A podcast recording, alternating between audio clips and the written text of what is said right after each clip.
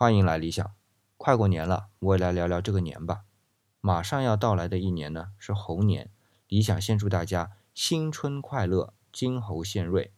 你看啊，这金猴献瑞就是个吉利话。猴年还有很多吉利话啊，比如说金猴报春、金猴迎春、金猴降妖。哎，慢着慢着慢着，金猴降妖不是吉利话吧？那么这么多金猴啊，就和这个金猴有关了。对呀，这个金猴就是孙大圣孙悟空。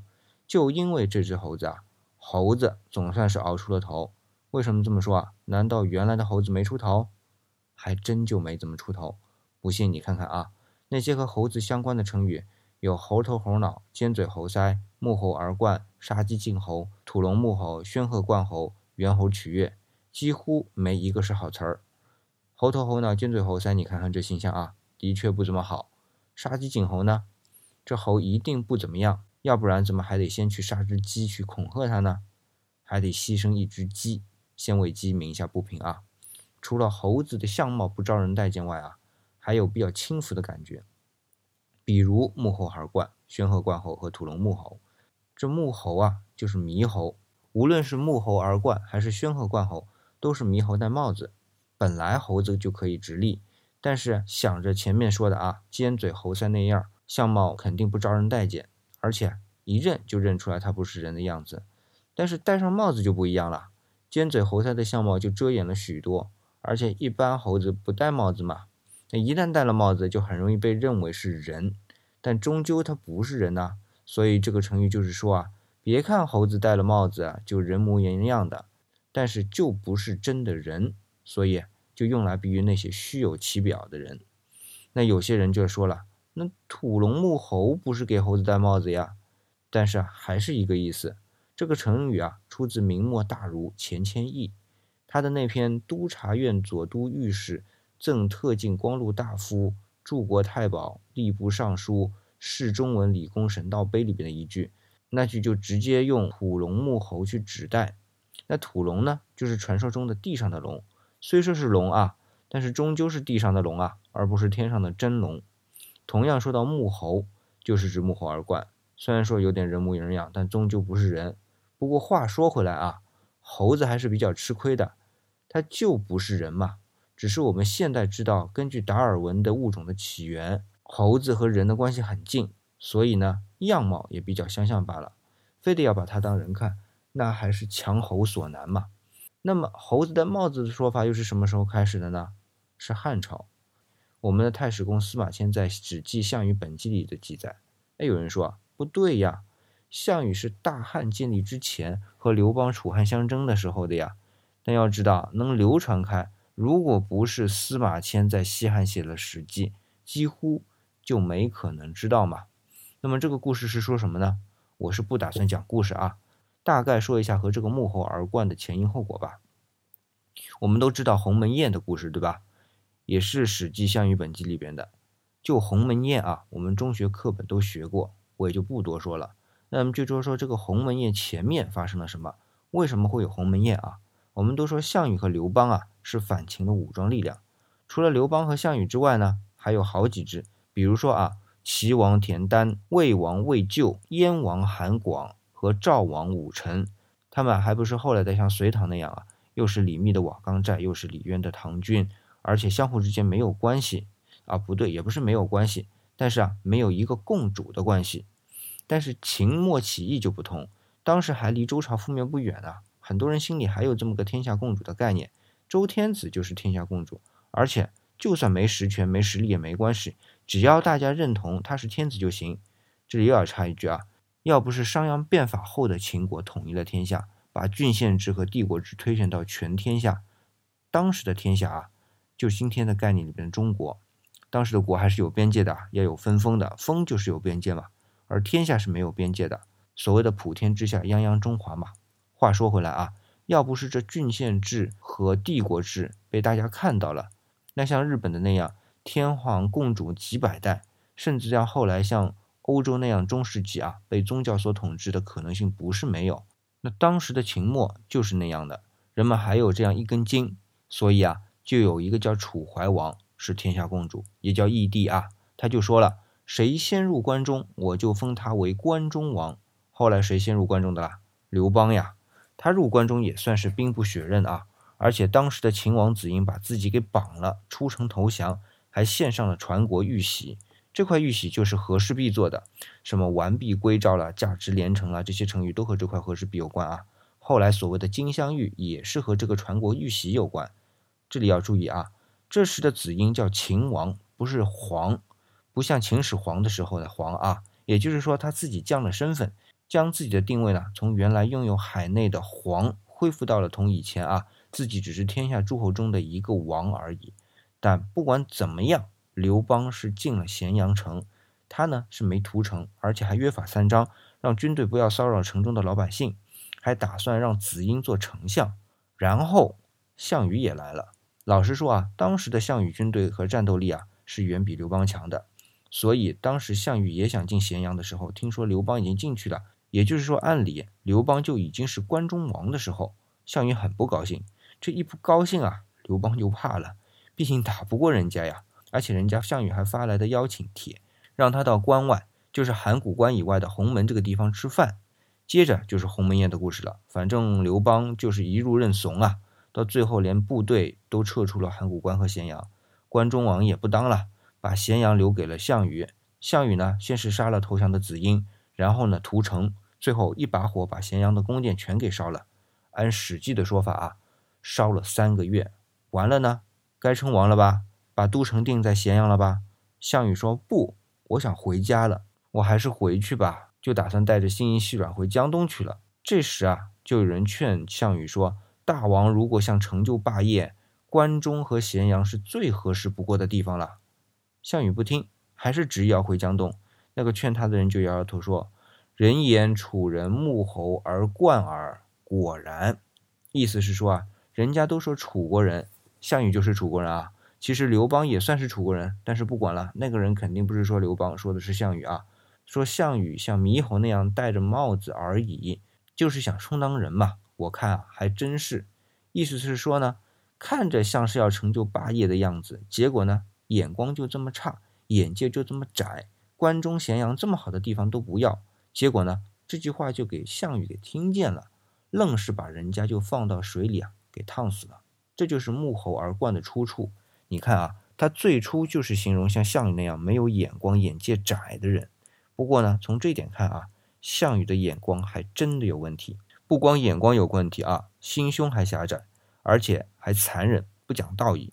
人家子婴已经投降了，你把人家给杀了，还屠城。人家不过劝了一句，你又不听，发表一下个人意见吧，把人家就给烫死了。而且啊，这烫死人还不是这一次，后来楚汉相争的时候，也不是差点把刘邦他老爸和老婆，也就后来的吕后给烫死了吗？到最后输给了刘邦呢，很大一点也是因为他杀了义帝，这点真的就是说不过去了。好了，这里就不数了项羽了，我们来看看那个人说的幕后而冠是哪一年的事儿啊？公元前二百零六年，那年刚好是乙未年，这一年结束呢，就意味着丙申年的来到。那么我们现在就是在乙未年迎接丙申年的猴年的来到，还真是巧啊。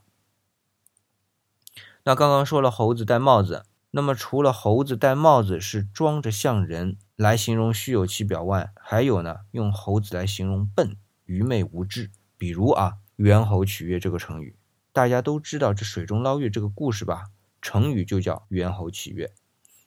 但人家毕竟不是人嘛，对于事物的认识达不到人的水平。水中捞月刚好是一个分界点。虽然其他动物也不会干啊，但是是因为他们就没意识到这水里照出来是月亮。退一步啊，就算知道是月亮，也不会想到把它给捞出来。再退一步啊，就算他想到把它给捞出来，但也没有这样的身体构造，能够有手去把它捞出来嘛。我再啰嗦一步，就算再再退一步，其他动物有这个机体机构，那怎么去合作？如何从树上一只一只相互协作，最后碰到水，那也是无从谈起的。所以说，猴子已经不容易了，不要老拿它和人相比。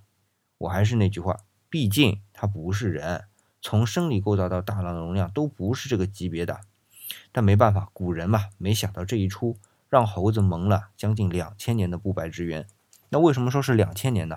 从西汉算到现在啊，已经超过两千年了呀。但是给猴子平反的人物不是现在出现的，而是在明朝，叫吴承恩。他的那本《西游记》里啊，描述的呢是孙悟空，算是让猴子从此成为人们认可的形象了。《西游记》我们就不多说了，大家都非常熟悉。这只补充一点啊，《西游记》我们虽说成书是指小说的成书啊，在明朝，但是在元末明初就已经出现了杂剧。这个杂剧的作者呢叫杨景贤。在这部杂剧中呢，孙悟空、唐僧、猪八戒都有了，就连铁扇公主都有啊。多插两句，这铁扇公主，我看到很多网友在讨论、推测她究竟是人是仙，这点呢，在吴承恩的《西游记》里边的确没怎么交代清楚，所以呢，网友们就凭着一些蛛丝马迹在推测。但是啊，我们来看看杨景贤的杂剧《西游记》啊，在第五本第十九出《铁扇凶威》里边啊，就有很明确的交代，一开场就唱了啊。妾身铁扇公主是也，乃风部下祖师，但是封神皆属我所管。未待久与王母相争，反却天宫在此铁矬山居住。到大来是快活也呵。原来铁扇公主还算是天宫的高管。这里为什么要特别说一下铁扇公主呢？是因为她和孙悟空一样，都是和王母娘娘的关系闹僵，而且还都是在蟠桃会上。这里我要多说啊，就是我在看吴承恩的《西游记》时啊，觉得孙悟空最出彩的地方，或者说是最被能称为美猴王的地方，就是从蟠桃盛会开始的，一直到孙悟空被押到五行山下，他在知道自己不在蟠桃会被邀请的名单之后呢，就开始大闹蟠桃盛会，到十万天兵天将都敌不过他的时候啊，心里不知道什么时候就钻出一个爽字，到最后呢。被如来佛祖压在五行山下，心里有翻出悲悯之情。正是这样的一只猴子，终于在这样一部家喻户晓的文学作品当中啊，让人看到了除了猴子长得像人，但毕竟不是人的叹息之外呢，还看到他自己的愣的地方，也有不畏权贵的地方，更有打破传统束缚的勇气。这样一出大闹天宫啊，单独的有动画片和电影，还有很多戏剧的折子戏啊，比如京剧、河北梆子都有。还有我们现在比较难看到的木偶戏啊、皮影戏啊，也都有大闹天宫这么一出，孩子们都很喜欢看啊。不过话要说到啊，一九六四年的动画片那个叫经典啊，那就不必多说了。对了，说到动画片呢，那还有一部也是《西游记》题材的动画片，叫《三打白骨精》，好像就晚了许多啊，好像是八几年的才有的，八五年吧，也是上海美术制片厂出的。中间隔了这么久的原因，年纪大一些的可能都知道。这十年伤的元气啊，作用到文化上，单看从大闹天宫到三打白骨精，就差了二十四年。所以要恢复元气，要远比这十年长得多。好了，大过年的啊，就不说这些不痛快的。那说到三打白骨精呢，是《西游记》的另外一个为人所知的故事，而且呢，和大闹天宫初期的相似。你看啊。那也是一部经典的动画片，也是除了刚才说的动画片之外呢，戏剧也是很多折子戏，有京剧、河北梆子，还有啊少剧，啊这里还要多插一句啊，哎呀我也是嫌自己啰嗦，但是没办法啊，想到这里了不说的话一会儿又忘了，就是一九六零年啊，除了我刚才说的动画片之外，还出过一部电影叫做《三打白骨精》，是一部少剧电影。就是地方戏剧少剧的表演方式，用电影的方式啊，把它给记录下来的这么一部电影。当时这种戏剧电影很多的，比如说我比较喜欢的还有越剧的《红楼梦》。那么说到三打白骨精的主角当然是孙悟空了。那么这里比较特别说的呢，是演孙悟空的演员啊，叫张宗义，这个名字可能大家不太熟悉，但是他的艺名叫六龄童，大家可能就会猜到了吧。和电视剧版《西游记》的孙悟空扮演者六小龄童张金兰应该有点关系，对吧？对，就是六小龄童的爸爸。那么除了这个地方戏剧啊，还有电影，不是戏剧的电影啊，是马上要上映的《三打白骨精》，好像是二月八号吧？啊，我没有收制片方的宣传费啊，所以这里就不打算再宣传了。但是说明一点，这只猴子的确让很多人，而且是很多代人都喜欢。那如果说大闹天宫里的孙悟空是无畏权贵啊，挣脱传统枷锁的美猴王，那么到三打白骨精里呢，他是一只不忘施恩、重情重义的猴子，但同时呢，仍然拥有无畏的精神。嗯，说到这里啊，我就想到毛主席的一篇七律啊，一从大地起风雷，便有金生白骨堆。僧事愚盲犹可训，妖为鬼域必成灾。金侯奋起千钧棒，欲与澄清万里哀。今日欢呼孙大圣，只缘妖物又重来。你看这里啊，毛主席也叫孙悟空，叫金猴。三打白骨精还有个名字啊，不就叫做金猴降妖吗？那么毛主席看的那出金猴降妖啊，就是少剧，而且啊，就是六龄童演的孙悟空。那由于孙悟空啊，猴子总算是翻了身，我们再回头来看一下啊，以前的猴子留给我们的印象是什么样子的？猴头猴脑、尖嘴猴腮，长得其貌不扬；木猴而冠、宣鹤冠猴是虚有其表；猿猴取悦呢是愚昧无知。那么到后来，大闹天宫的无畏反叛，金猴降妖的睿智忠义，到今天我们再来看金猴报春、金猴献瑞，还带着几分吉祥，是不是还有几分萌的感觉啊？那么这大过年的呢，我嘚吧嘚的讲那么久，其实呢也不为别的，就是想在这个猴年快来临的时候啊，借着猴子想跟大家说啊，别管别人之前怎么看你，只要自己有自己的样子。在关键的时候显示出自己的优点，终究会被人接受的。那么，如果本来就为人所接受呢？那就从金猴到萌猴一样呗。要知道，萌也是一种本事啊。好了，按理我的节目到现在就该结束了，但是啊，像上一年的惯例，我还是要回顾一下已经快要过去的一年的乙未年，在一百二十年前发生的大事。那我们去年也说了啊，之前的甲午年自然是甲午海战是大事啊。那么接下来的乙未年呢？我们都知道甲午海战的失利，日本迫使清政府签了《马关条约》，而签订的时间呢，就是在乙未年，一八九五年，台湾就此离开了中国五十年，直到一九四五年。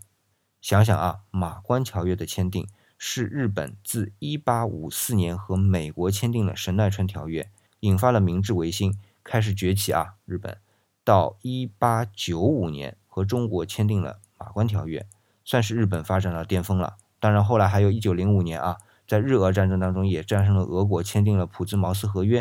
但是对日本来说啊，《马关条约》的确定的确给日本捞到了不可言喻的好处。然后到了一九四五年，二战结束啊，日本裕仁天皇发表了终战诏书，前后算算呢，四十二年的发展到了顶峰，再过五十年又跌到了谷底。这还真是个巧合，和我之前《帝国三百年》系列节目中提到的啊，社会的发展由低到高，再由高到低，一般都是在五十年左右。当然，这个中间的机制和我们中央集权的帝国制度的王朝兴衰是不同的。但是无论如何啊，一荣一衰，一共一百年，同样也是一百年啊。我们中国的发展刚好相反，从马关条约的签订到今天两个甲子，一百二十年。如今的发展，大家也都是有目共睹的。但同时，我们现在也不要忘记了一百二十年前的马关条约。好，今天的节目就到这里，再次祝福大家新春快乐，猴年吉祥。这里是理想主义，我是四眼理想，李是木子李。